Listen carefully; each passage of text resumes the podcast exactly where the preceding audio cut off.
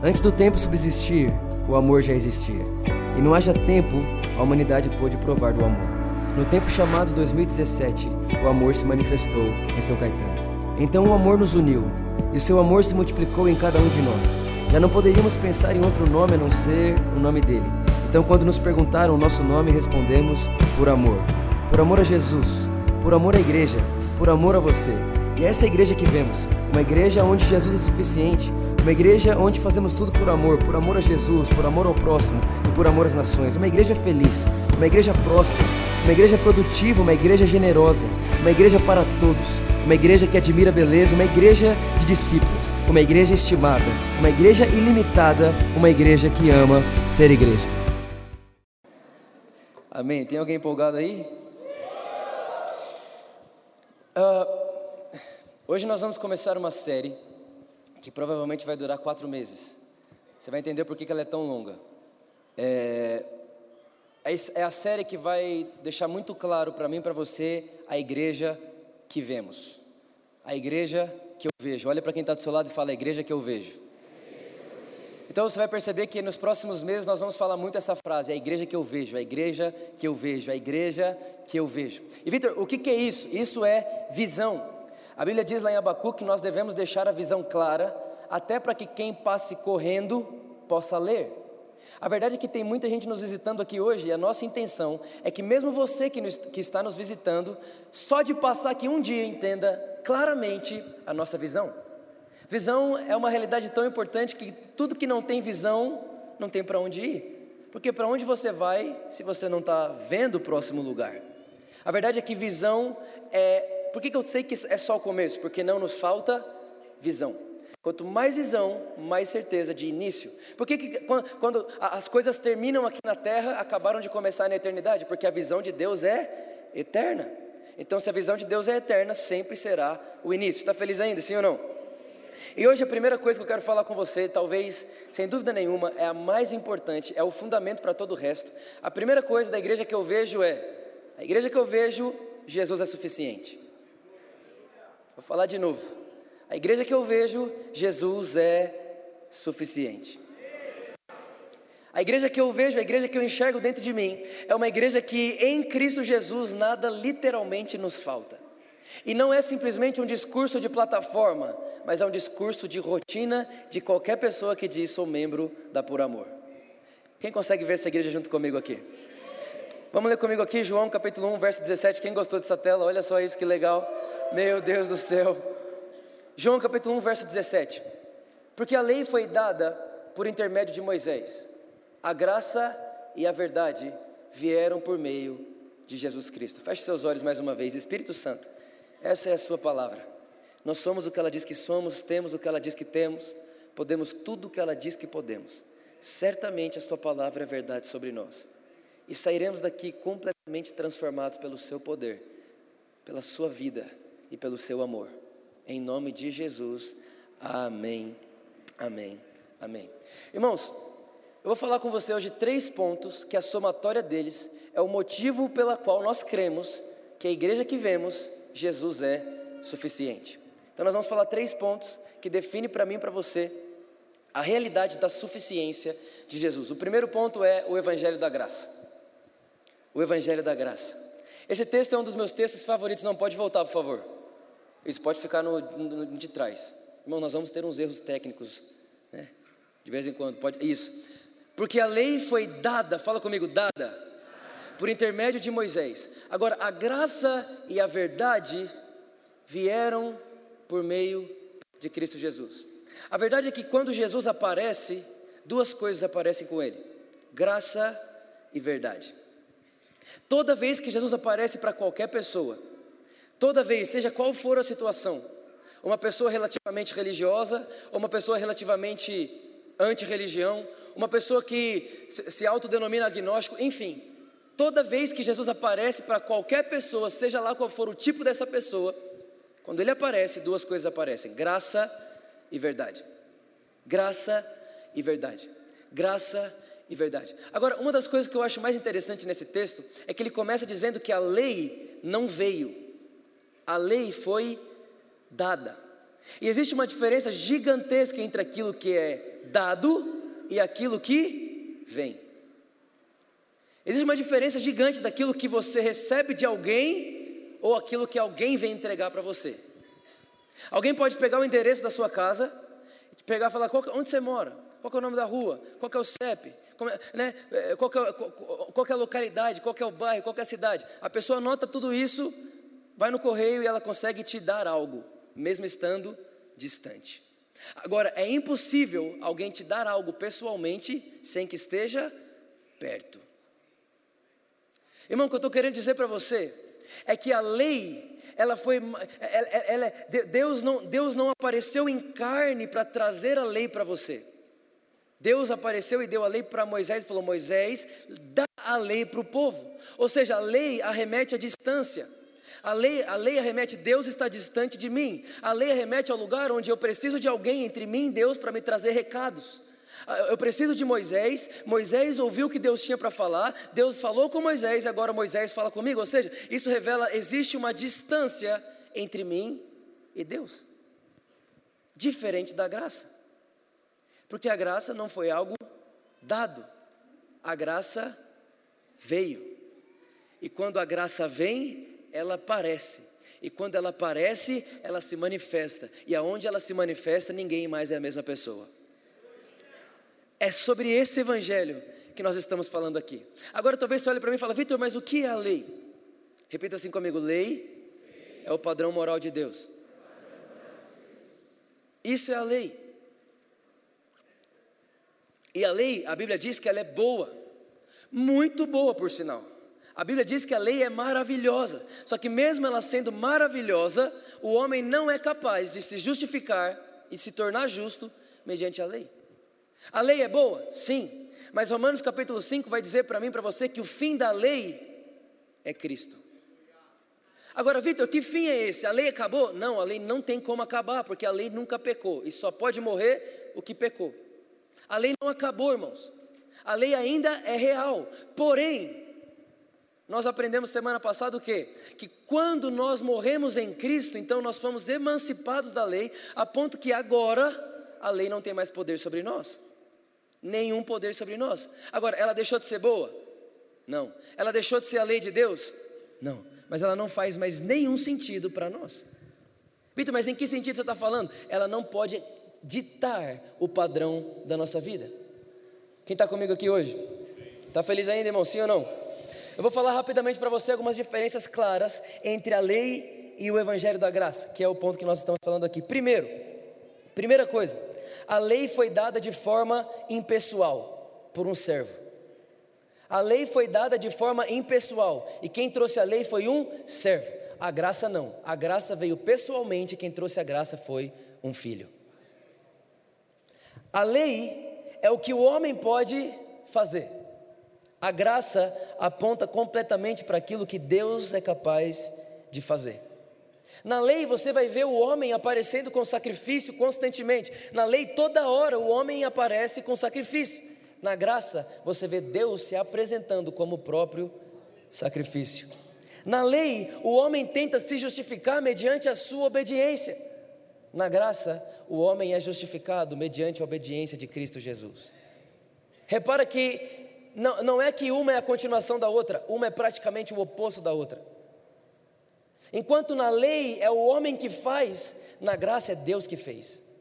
Enquanto na lei fala do esforço do homem e do que o homem pode fazer para Deus, na graça não, é o que Deus fez por mim em Cristo Jesus. Quem está entendendo o que eu estou falando aqui? Enquanto a lei qualifica você mediante a sua obediência, a graça de Deus qualifica você mediante a obra consumada de Cristo Jesus naquela cruz. Ou seja, irmãos, nós na nossa igreja, nós vamos erguer o evangelho da graça. A igreja que eu vejo, Jesus é suficiente. E aonde Jesus é suficiente, nós não erguemos o que o homem pode fazer. Aonde Jesus é suficiente, nós não erguemos as obras do homem, o tanto que o homem pode dar. O homem não é medido mediante as suas obras. A igreja que eu vejo, nós exaltamos Jesus e nós vamos definir as pessoas não por aquilo que elas fazem, mas nós vamos definir as pessoas e o seu valor mediante aquilo que Jesus fez por elas há dois mil anos atrás naquela cruz. É assim que nós vamos definir as pessoas aqui, porque a igreja que eu vejo, Jesus é suficiente. Completamente suficiente. Está feliz ainda? Pode passar o próximo. Vamos confessar isso junto. Um, dois, três e eu vejo uma igreja que fala o que Deus pode fazer uma igreja que aponta o sacrifício de Jesus por amor à humanidade. Uma igreja para todos. Uma igreja que vive a graça de Deus como estilo de vida.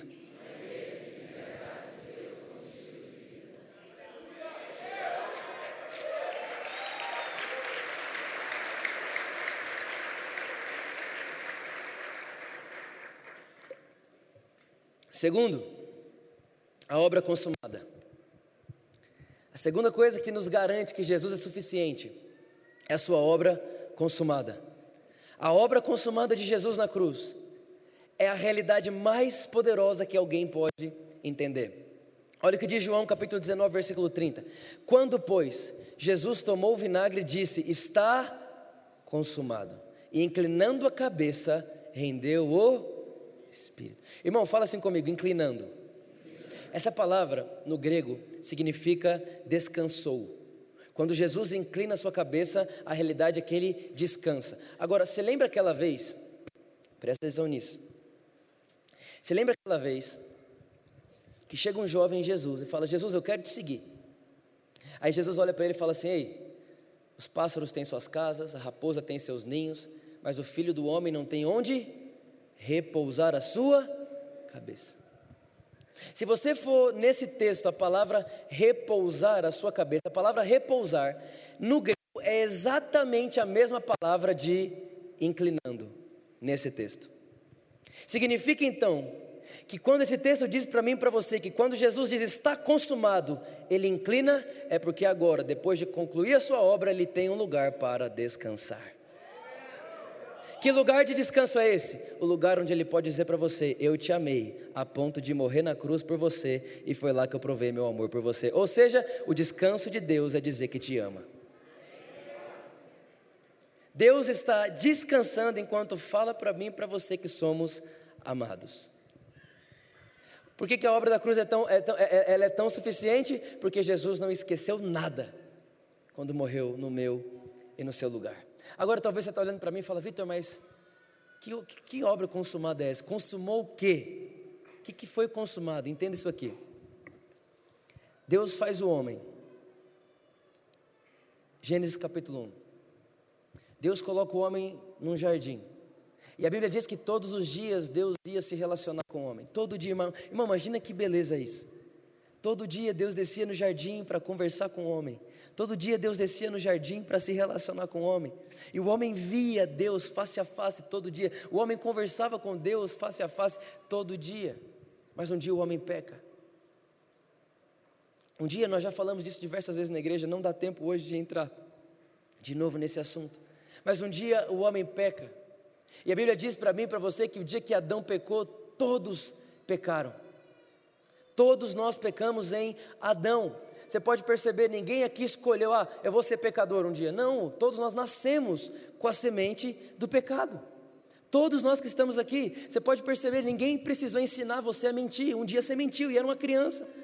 Se você tem filho em casa, se você tem criança em casa, você vai perceber uma coisa: ninguém precisa ensinar o que é ruim para elas. Parece que elas aprendem. De repente elas saem mentindo, de repente falam, o que, que, que te ensinou isso? Irmão, isso é natureza. Pecado não é atitude, pecado é natureza. Quando Adão pecou, todos pecaram. Aí o que acontece? Quando todos pecaram, a Bíblia diz que todos foram destituídos da glória de Deus. O que significa isso? Agora que todos pecou, pecaram em Adão, ninguém mais tem acesso a Deus. Ficou impossível se aproximar de Deus. O homem não podia mais entrar nesse lugar, o homem não podia mais de forma nenhuma se aproximar de Deus. Por que não? Porque o homem pecou e Deus é santo. E Deus não pode se relacionar com pecado. Ninguém mais entra. Só que até um dia, que já que ninguém podia entrar onde Deus estava, Deus sai da onde ele está e vem para onde o homem está. E aí Deus se faz carne, e o Deus que se fez carne veio habitar entre nós. Agora pensa comigo. Deus se faz carne e vem habitar entre nós. E ele começa a crescer. Um dia ele foi um adolescente, um dia ele foi um jovem, até que ele se tornou um adulto.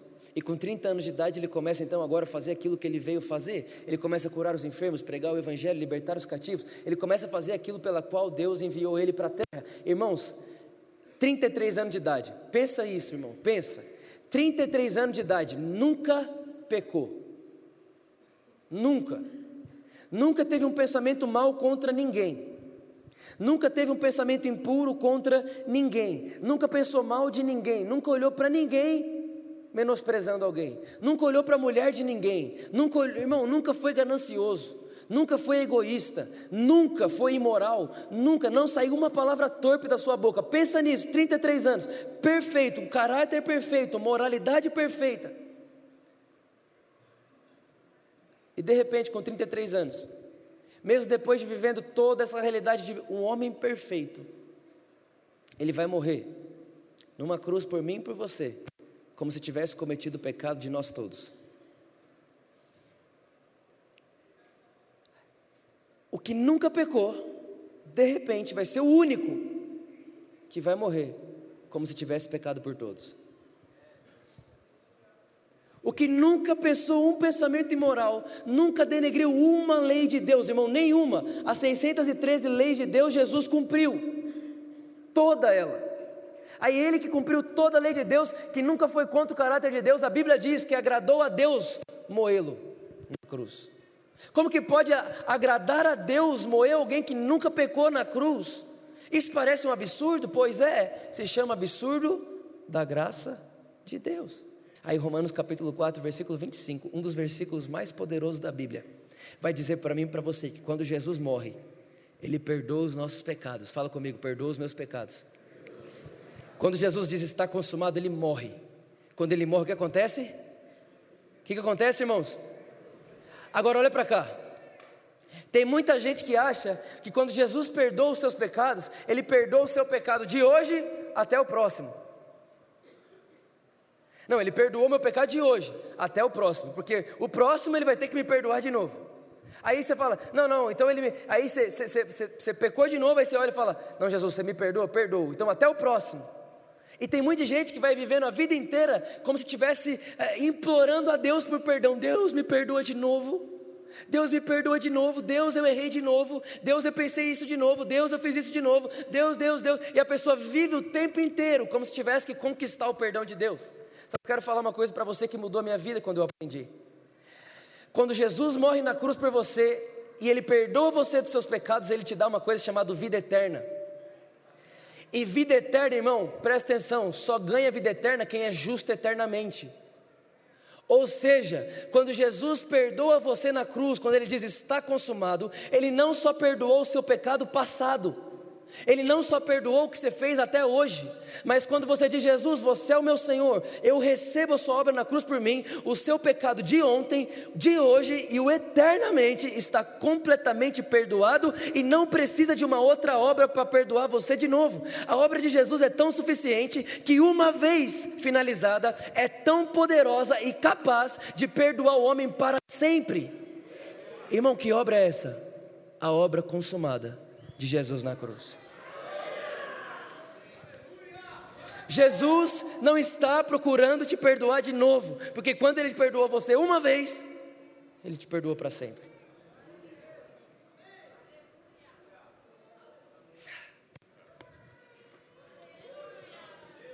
Esse é o Evangelho de Jesus.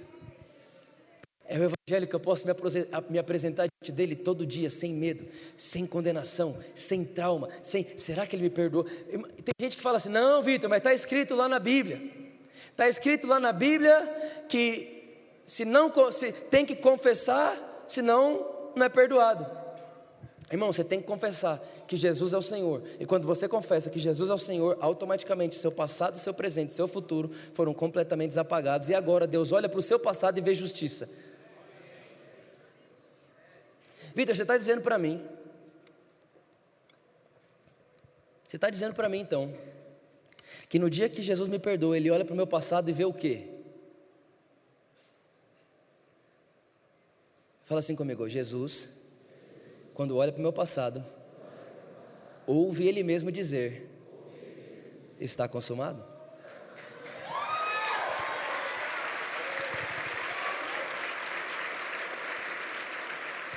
Agora, o que me deixa mais chocado em Deus, gente, Deus te choca, porque me choca. O que me deixa. Eu fico chocado porque se Ele só perdoasse, a nossa vida estaria bom, sim ou não? Irmão, se você tivesse uma dívida de 10 milhões e fosse perdoado, você estava feliz? C certo? Óbvio. Agora, eu falei uma coisa quarta-feira, eu preciso falar de novo. Pensa comigo. Você tinha uma dívida. Você tem uma dívida. Você deve um milhão para alguém. Se eu falar para você, você tem que escolher entre uma dívida de um milhão ou uma outra dívida, que o valor da dívida é morra, qual você escolhe? Deixa eu te falar um negócio: é mais fácil dever um bilhão do que viver uma vida achando que está devendo a Deus. Porque quando você quer se posicionar como quem deve a Deus, Deus não está te cobrando performance. A única coisa que o homem já deveu para Deus é morte. Então, para quem quer viver na lei, irmão, deixa eu te contar, nunca vai dar para pagar. A lei é incapaz de pagar Deus. Porque mediante a lei, o pagamento é quem pecou, morre. Agora pensa comigo, irmão. Isso é muito bonito, de verdade. Meu Deus do céu. O Tico está aqui. O Tico deve para mim, presta atenção nisso. Ele deve para mim 10 mil reais. Olha que benção, Tico. 10 mil tá bom. Ele deve para mim 10 mil reais. Só que aí o Pedro, ele sabe que o Tico deve para mim 10 reais, e ele já percebeu que depois que o Tico começou a me dever, o Tico começou a meio que ficar meio com vergonha de mim, e, e assim, irmão, de verdade, você sabe, quando você está devendo alguém, você não quer sentar perto da pessoa. É por isso que tem um monte de gente longe uma da outra aqui. Quando você está devendo, irmão, não sei para você, mas quando eu me sinto devendo alguém, parece que eu não quero encontrar aquela pessoa. E quando você fala que vai fazer uma coisa, esquece. Você não quer encontrar a pessoa. Né? Ninguém quer. Aí o Tico está me devendo. Aí ele fala assim: Eu não quero mais encontrar o Vitor. Aí ele olha para o Pedro e fala: Pedro, eu estou devendo 10 mil reais para o Vitor, não consigo pagar. E todo domingo eu tenho que ver o rosto dele. Eu fico meio assim. Eu vou começar a sentar lá no fundo. Aí o Pedro, generoso que é, ele chega em mim e fala assim: Vitor, o Tico te deve 10 mil, né? Eu digo sim. Falei: Então tá bom, vou te pagar um milhão, tá bom para você? Peraí, o Tico me deve 10 mil, você vai me pagar um milhão? É, tá aqui, um milhão, só que não é de reais, é de dólares. Olha que bênção. Aí, irmão, presta atenção. Foi pago ou não foi a dívida do Tico? Foi ou não, irmãos? Olhe para mim, entenda isso. Quando Pedro me dá um milhão de dólares, a dívida, a dívida do Tico foi paga. Só que aí o Kagawa, ele fica sabendo que o Pedro pagou a dívida do Tico para mim. Só que olha como ele vai contar para o Tico. Ele chega no Tico e fala: Tico, me disseram aí que pagaram sua dívida. Me disseram. Mas se eu fosse você, eu continuava vendo um jeito de pagar, porque vai que é mentira. Assim, ô, ô, ô, Tico, se eu fosse você, Tico, eu assim, não acreditava 100% e não e, e, e, se eu fosse você também, eu não ia perguntar para o Vitor se pagaram ou não, porque é muita cara de pau, e perguntar se alguém pagou sua dívida. Aí o Tico fica assim, ó, meu Deus, pagaram ou não pagaram? Aí sabe aquele negócio? Eu devo ou não devo? E tem muita gente que vive assim com Deus hoje, irmão. Eu devo ou não devo? Eu devo a Deus ou não devo? Eu sou condenado ou não sou? Eu sou perdoado ou não sou? Eu sou salvo ou não sou? Sendo que a dívida que o Tico tinha comigo era de 10 mil, e quanto me foi pago? Um milhão de dólares. Ou seja, a dívida que o Tico fez comigo, no final cooperou para o meu bem, porque me enriqueceu. Quem está entendendo o que eu estou falando? Irmão, deixa eu te falar um negócio, não esquece disso nunca mais não. Pelo amor de Deus, não esquece disso nunca mais não. A dívida que nós tínhamos com Deus era a seguinte: para mim pagar a minha dívida com Deus, basta o Vitor morrer. Se o Vitor morre, a dívida está paga. Agora, quem morreu não foi o Vitor. Quem morreu vale muito mais do que o Vitor. Quem morreu é muito maior do que o Vitor.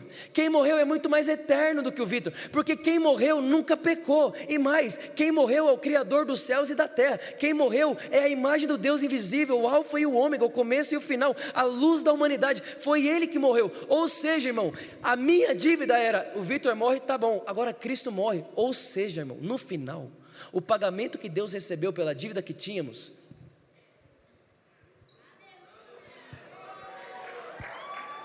é muito maior do que aquilo que nós poderíamos pagar.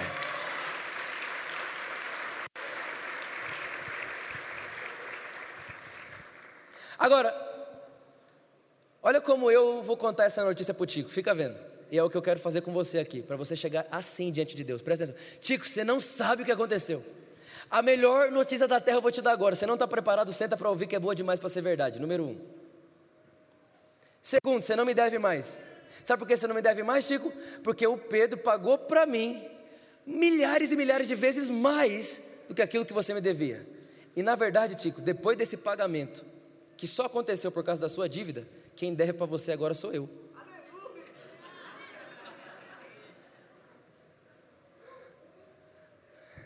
Irmão, é por isso que quando você vai se apresentar diante de Deus, você não precisa chegar diante dele assim: será que é, será que não? Será que ele me ama? Será que não? Será que eu sou salvo? Será que não? Será que eu sou perdoado? Será que não? Será que pagaram minha dívida? Será que não, irmão? Não pagaram a sua dívida enriqueceram Deus com a morte de Cristo. E hoje você pode se apresentar com ousadia e com confiança diante do trono da graça e dizer: Eu sou Deus, meu amado, e o meu amado é meu. Eu não preciso ter medo, eu não preciso ter temor, porque eu não tenho mais condenação sobre a minha vida, porque aqueles que estão em Cristo Jesus não estão mais debaixo do poder da condenação, mas agora estão debaixo do poder da vida e da vida do Espírito de Deus. Quantos podem celebrar Jesus por isso? Glória a Jesus. Então entenda, Jesus morre e paga a sua dívida. Só que o texto de Romanos 4,25 diz: quando ele ressuscita, ele te justifica. Então são duas coisas que acontecem quando Jesus diz está consumado. Primeira, ele perdoa os meus pecados. Segunda, ele me justifica. E o que é me justificar? Ele me faz como ele é. Então quando ele morre, eu sou perdoado. Quando ele ressuscita, agora eu sou como ele. Porque quando Jesus ressuscita, agora ele sopra o Espírito Santo sobre nós. E o Espírito Santo dentro de mim e de você é o que a Bíblia chama de novo nascimento. Agora nós não somos mais frutos do pecado de Adão. Lembra que eu falei para vocês quando Adão pecou, todos pecaram? Agora nós somos frutos da obediência de Jesus. Porque quando Ele sopra o seu Espírito sobre nós, nós somos uma nova natureza, nascido agora de Deus e vivemos para Deus. É por isso que eu vejo uma igreja que anuncia a obra consumada. Eu vejo uma igreja que quando é pregado o evangelho, quando alguém sobe para falar, ou quando um membro está. Eu vejo uma igreja, irmão, que é onde, quando o membro da igreja está lá conversando com alguém lá na escola, na faculdade, no trabalho, a pessoa que está ouvindo não se sente condenada, se sente suprida. Eu vejo uma igreja que onde o membro da igreja, quando vai conversar com alguém, não faz a pessoa se sentir de, devendo a Deus, mas olha para a pessoa e fala: Ei, essa dívida aí foi paga, e foi paga com muitos juros. Pagaram mais do que devia. mas muito mais do que devia. Eu vejo uma igreja que quando alguém fala, as pessoas não se sentem endividadas, mas se sentem herdeiras de tudo aquilo que Deus tem e é. Eu vejo essa igreja, quem vê essa igreja comigo? Vamos confessar isso junto, vamos lá. Um, dois, três, e eu vejo uma igreja que vive através da obra consumada da cruz Irmão, essa é a frase, ó. Uma igreja que não quer acrescentar o suor humano naquilo que custou o sangue de Cristo. Uma igreja que acredita que em Cristo nada nos falta.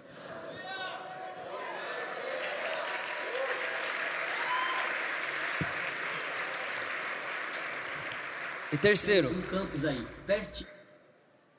Aleluia. Irmão, eu falei, tem muito, irmão, é muito grande, o pessoal tá maluco aqui. Todo mundo correndo de um lado para o outro, fala, gente, mas para chegar lá do outro lado agora é três minutos, calma aí.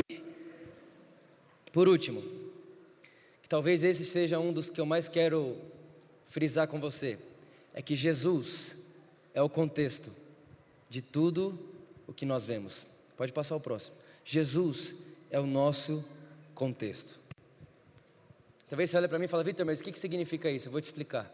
Jesus é o nosso contexto. Hebreus capítulo 1, do versículo 1 ao versículo 4 diz assim: Havendo Deus outrora falado muitas vezes, de muitas maneiras aos pais, pelos profetas, nesses últimos dias nos falou pelo Irmão, falou pelo quê? Que é o quê? O resplendor da sua glória e a expressão exata. Irmão, o que, que Jesus é? A expressão exata do ser de quem? De Deus. Ou seja, presta atenção, tudo o que nós pensamos sobre Deus que não está em Jesus, jogue fora. Tudo, irmão, qualquer coisa. Jesus é a chave hermenêutica da nossa igreja. O que é isso? A teologia diz o seguinte: quando você vai ler um texto, você tem que entender o contexto. E o nosso contexto é sempre Jesus. A gente vai ler Moisés. Quem é o contexto de Moisés? Não é Israel, é Jesus. A gente vai ler Josué. Quem é o contexto de Josué? Não é a terra prometida, é Jesus. Por quê? Porque nós entendemos que Jesus é a exata expressão de quem Deus é. Tem muita gente hoje, irmão, de verdade, que ainda tem dúvida se Deus quer curar ou não. Tem muita gente hoje que ainda tem dúvida se Deus quer fazer ou não. Tem muita gente ainda que tem dúvida hoje se Deus quer salvar ou não. Só que, irmão, quando você olha para a vida de Jesus, não resta dúvida, Ele quer curar.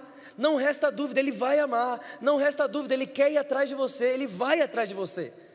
Não resta dúvida. Mas enquanto Jesus não é um contexto, irmão, a Bíblia sem o Evangelho é um livro de loucos.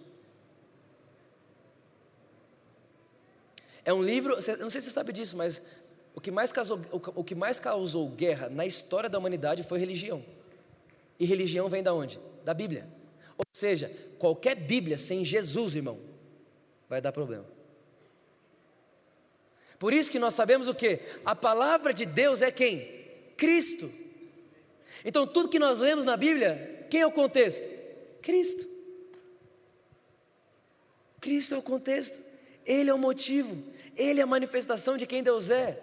E hoje em dia nós estamos vivendo um momento que nós precisamos mais falar do que Deus não é do que o que Ele realmente é. Deus não é bravo, Deus não está irado, Deus não está indo atrás de você como quem quer te castigar. Eu ouvi hoje um, um, um estava aqui hoje de manhã, então o pessoal estava arrumando a cadeira, a gente estava vendo como que a gente ia posicionar as cadeiras. Chegou um rapaz em mim e falou assim: Pastor, eu quero te agradecer. Um rapaz bem mais velho. Quero te agradecer porque quando eu cheguei aqui eu achei que Deus estava bravo comigo. Eu acordava de manhã, eu imaginava Deus olhando para mim como quem quer me pegar. Meu primeiro erro ele me abraça, meu primeiro erro ele me pega. Mas hoje eu estou aqui, todo dia que eu acordo eu consigo perceber que Ele está olhando, está feliz comigo, está sorrindo para mim e está querendo me assistir viver. O que, que é isso, irmão? Isso é quando Jesus se torna o nosso contexto. Quando tudo que nós lemos aponta para Jesus. Tudo que nós pensamos aponta para Jesus. Tudo é sobre Jesus. Tudo é para Jesus. Tudo veio de Jesus e tudo volta para Jesus. Só Jesus tem que ser visto. Só Jesus tem que ser exaltado. Por quê, Vitor? Porque esse é o mistério que estava oculto e que foi revelado a nós. Qual é o mistério? Cristo em nós, esperança da glória. Irmão, nós não queremos outra coisa a não ser exaltar Cristo Jesus.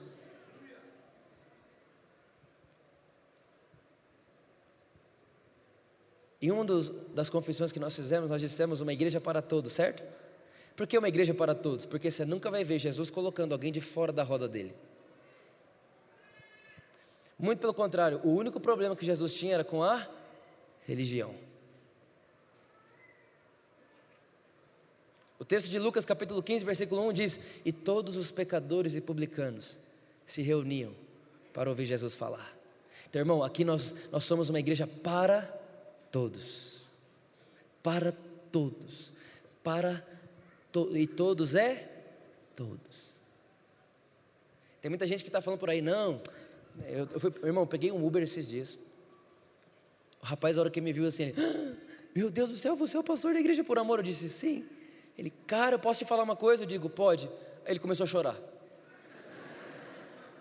Eu falei, o que, que aconteceu, cara? Ele começou a chorar e falou: faz seis meses que eu estou sentindo condenação. Eu sou, eu sou, de uma igreja lá e eu pequei há seis meses atrás. Eu falei, o que, que você fez há seis meses atrás?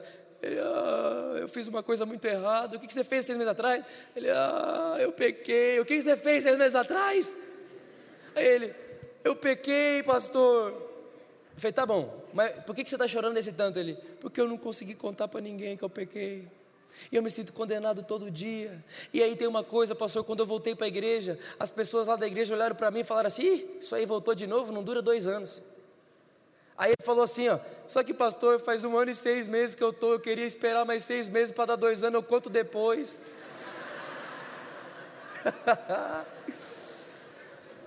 Irmão, eu fiquei olhando aquilo, eu falei, Jesus amado. Aí eu falei, mas por que, você não contou ele? Porque se eu contar, todo mundo vai olhar para mim e vai dizer: Eu falei, eu disse. Eu falei: Por que você está contando para mim? Aí ele falou: Porque eu sei que vocês não fazem isso.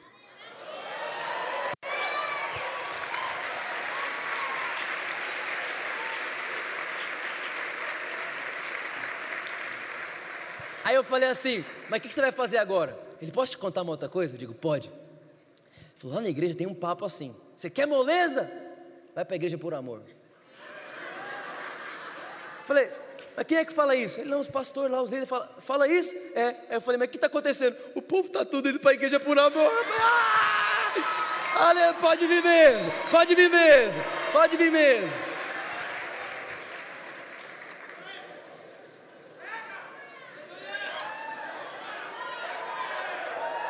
Aí escuta, escuta, escuta, escuta, escuta. Aí eu falei assim para ele: Você já foi lá? E pastor, ainda não. Falei, por que não? Ele falou, porque se eu for, eu não volto. Aí eu falei, o que, que você está esperando? Ele dá uns dois anos.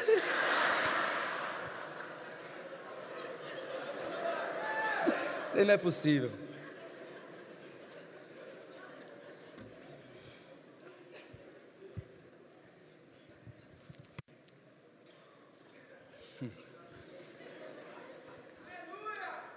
Sei lá, um mês atrás veio um pastor aqui falar comigo, a filha dele está por aqui. Falou: oh, minha filha está aqui. Falou para mim: eu sou pastor de uma igreja e eu quero, minha filha está querendo muito congregar aqui, mas eu preciso tirar umas, umas dúvidas com você. Eu digo: ótimo. Aí eles: qual é essa desse evangelho da graça aí? Aí eu falei para ele, ele, tá, mas estão dizendo por aí que aqui vocês estão aceitando aborto, homossexualismo, você está fazendo casamento não sei o quê. Aí eu falei, pastor, aqui a gente é uma igreja para todos. Agora, uma igreja para e não dê.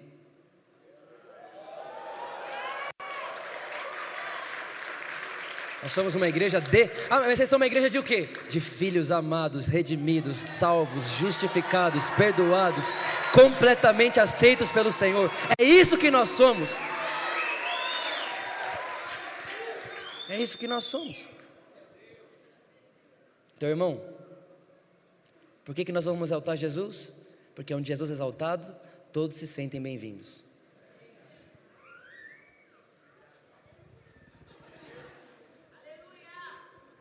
Todos. Porque sabe qual é a maior verdade do planeta?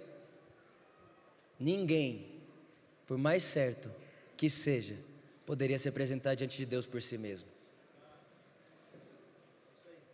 É isso que nós fazemos aqui. De quem prega a quem está ouvindo, de quem nessa semana orou todo dia, jejuou todo dia, leu a Bíblia todo dia, ao que não fez nada disso nenhum dia, muito pelo contrário, fez só coisa ruim todo dia, ele vai chegar aqui, vai falar: Meu Deus, Deus me ama dessa forma. E a gente vai olhar e vai dizer: Sim. Mas Vitor, peraí, Deus me ama do jeito que eu sou e Ele vai me deixar do jeito que eu sou? De forma nenhuma. Quando você começa a se relacionar com Ele, você não quer ser mais você. Agora você quer ser Ele.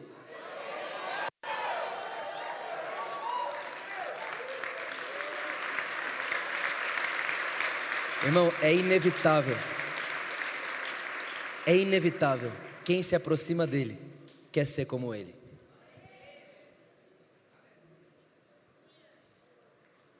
Então, na nossa, eu vejo uma igreja que Jesus é suficiente. Vamos confessar a última coisa aqui.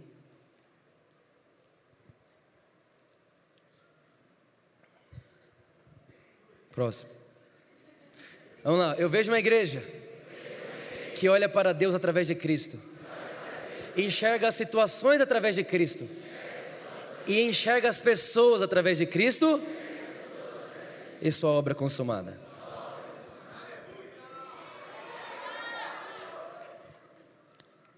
Sabe, irmãos, o apóstolo Paulo ele chega para Coríntios e diz assim: não considere ninguém ao ponto de vista humano. A verdade é que quando a gente olha ao ponto de vista humano, a gente sempre quer dar para a pessoa o que ela, como humano, merece. Mas o apóstolo Paulo diz: não considerem ninguém no ponto de vista humano. Por quê? Porque onde você vê prostituta, Deus vê princesa.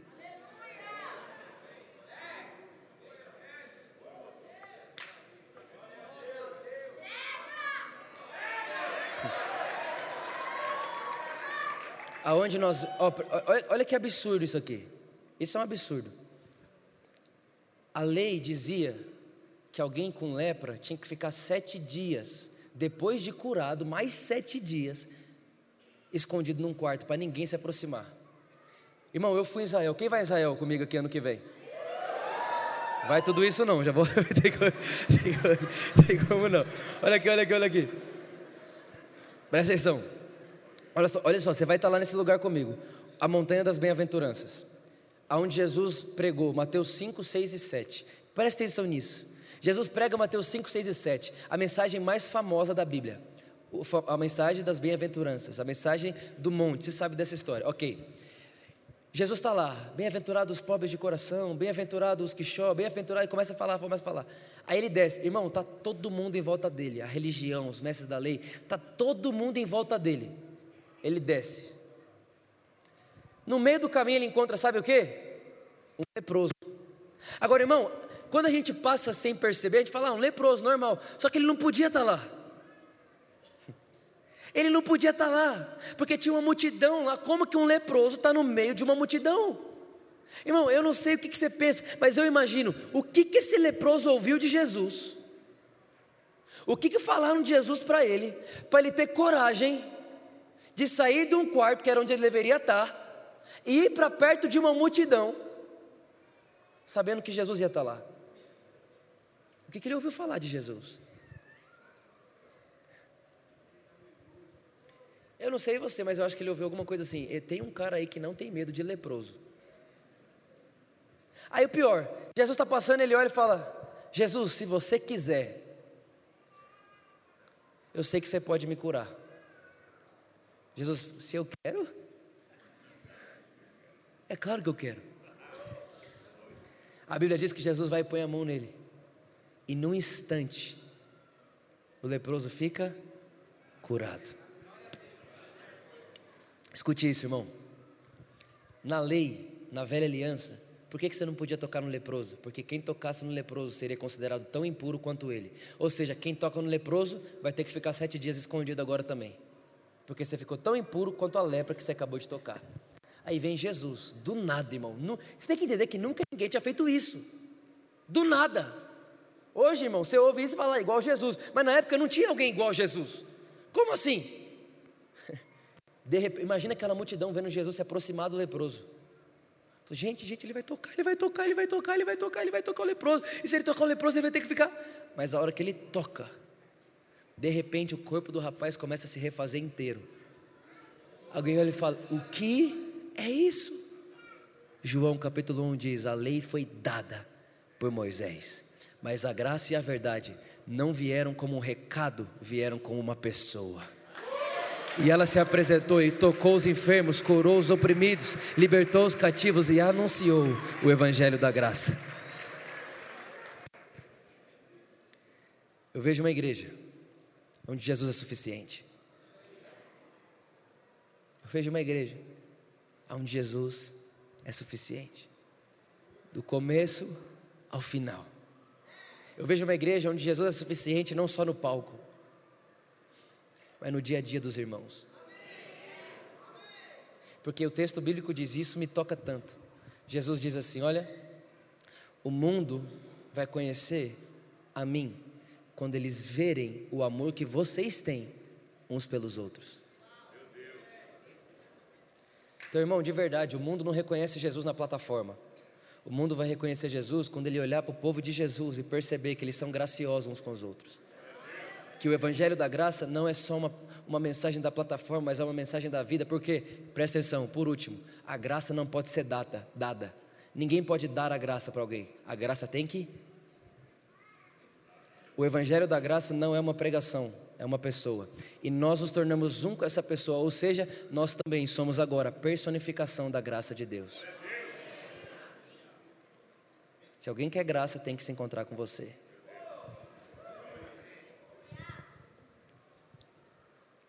Está feliz ainda? Quantos estão entendendo o que eu estou falando aqui hoje? Fique de pé comigo.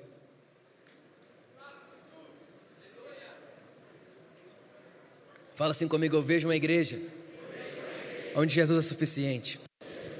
Vamos lá, gente, mais uma vez, eu vejo uma igreja onde Jesus é suficiente. Agora de pé, como você está? Um dia, Moisés está. Não. Irmão, no culto, no, na celebração das oito, não vou ter hora para acabar. Já avisa o pessoal aí de trás. Porque eu tenho muita coisa para falar aqui. Eu queria ficar falando aqui até amanhã. Olha aqui.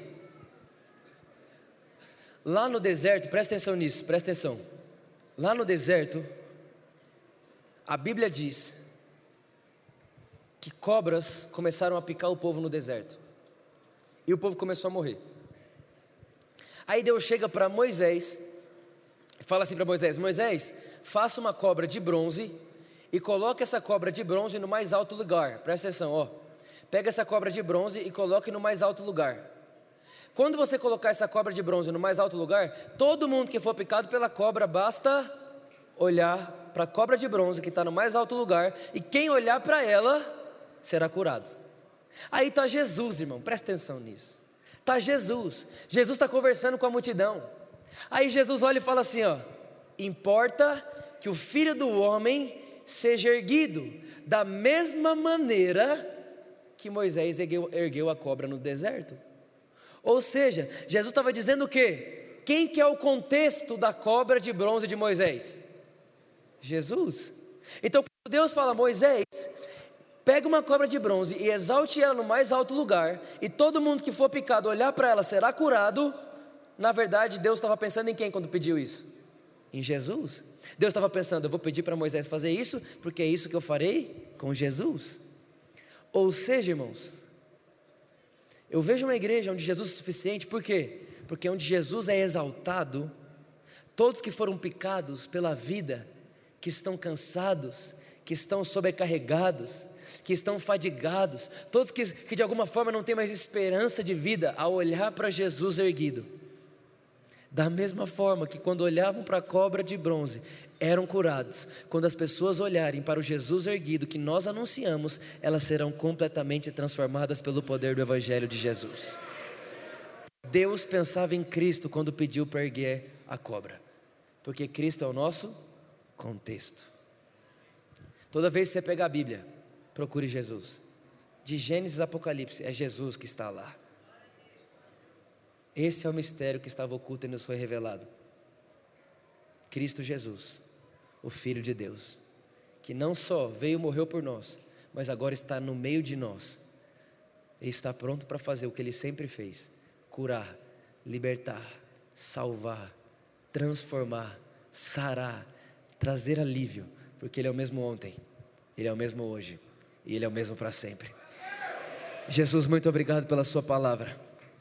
Não há outro como o Senhor, não há ninguém como você, Jesus. O Senhor é bom, a Sua graça é suficiente. Nós celebramos o Senhor, nós cremos, Jesus, no poder do Seu Evangelho, e nós sabemos que jamais seremos os mesmos.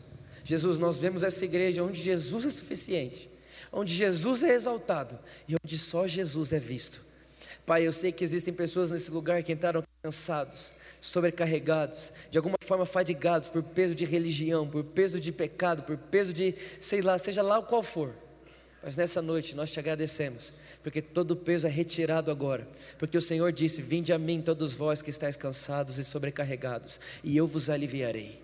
Espírito de Jesus, nós te agradecemos, porque mais uma vez o Senhor apontou para Jesus e nós cremos em Jesus com toda a nossa vida, em nome de Jesus. Amém, amém e amém. Será que você pode aplaudir Jesus bem forte aí onde você está?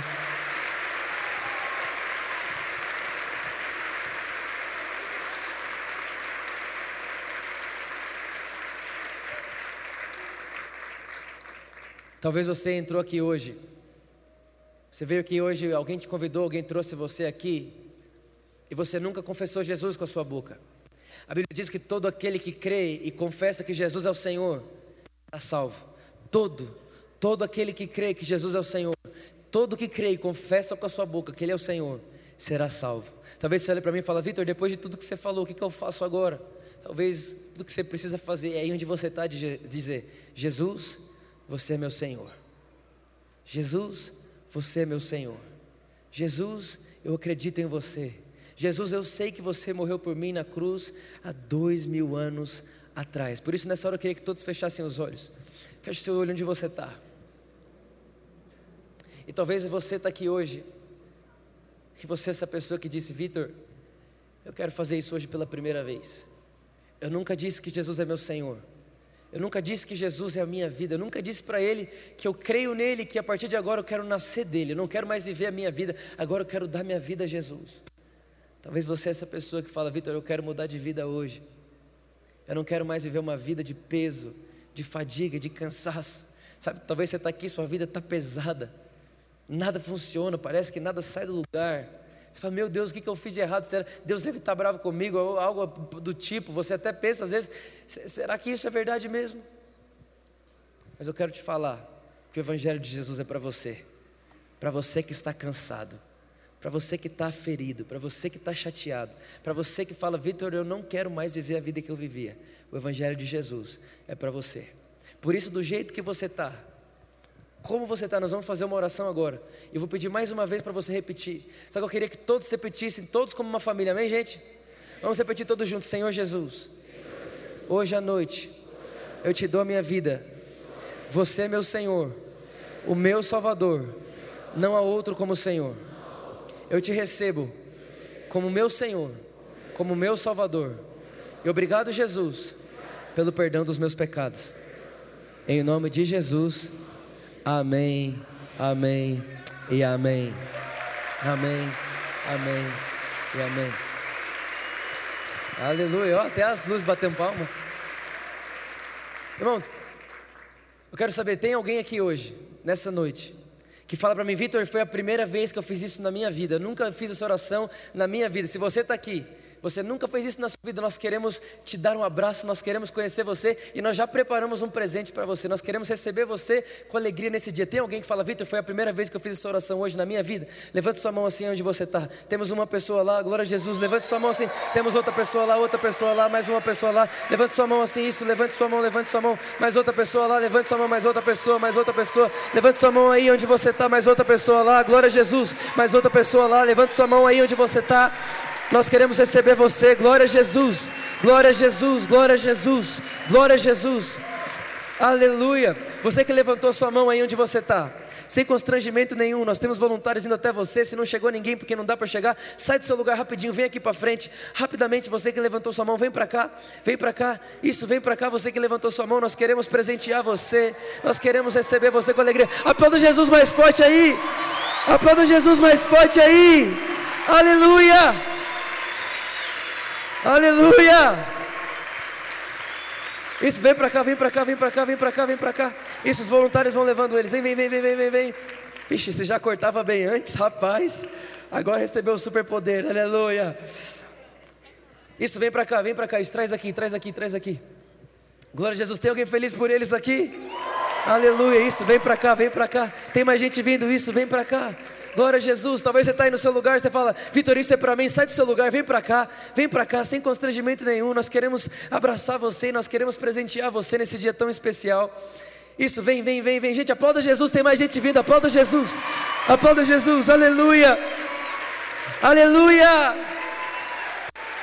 Aleluia.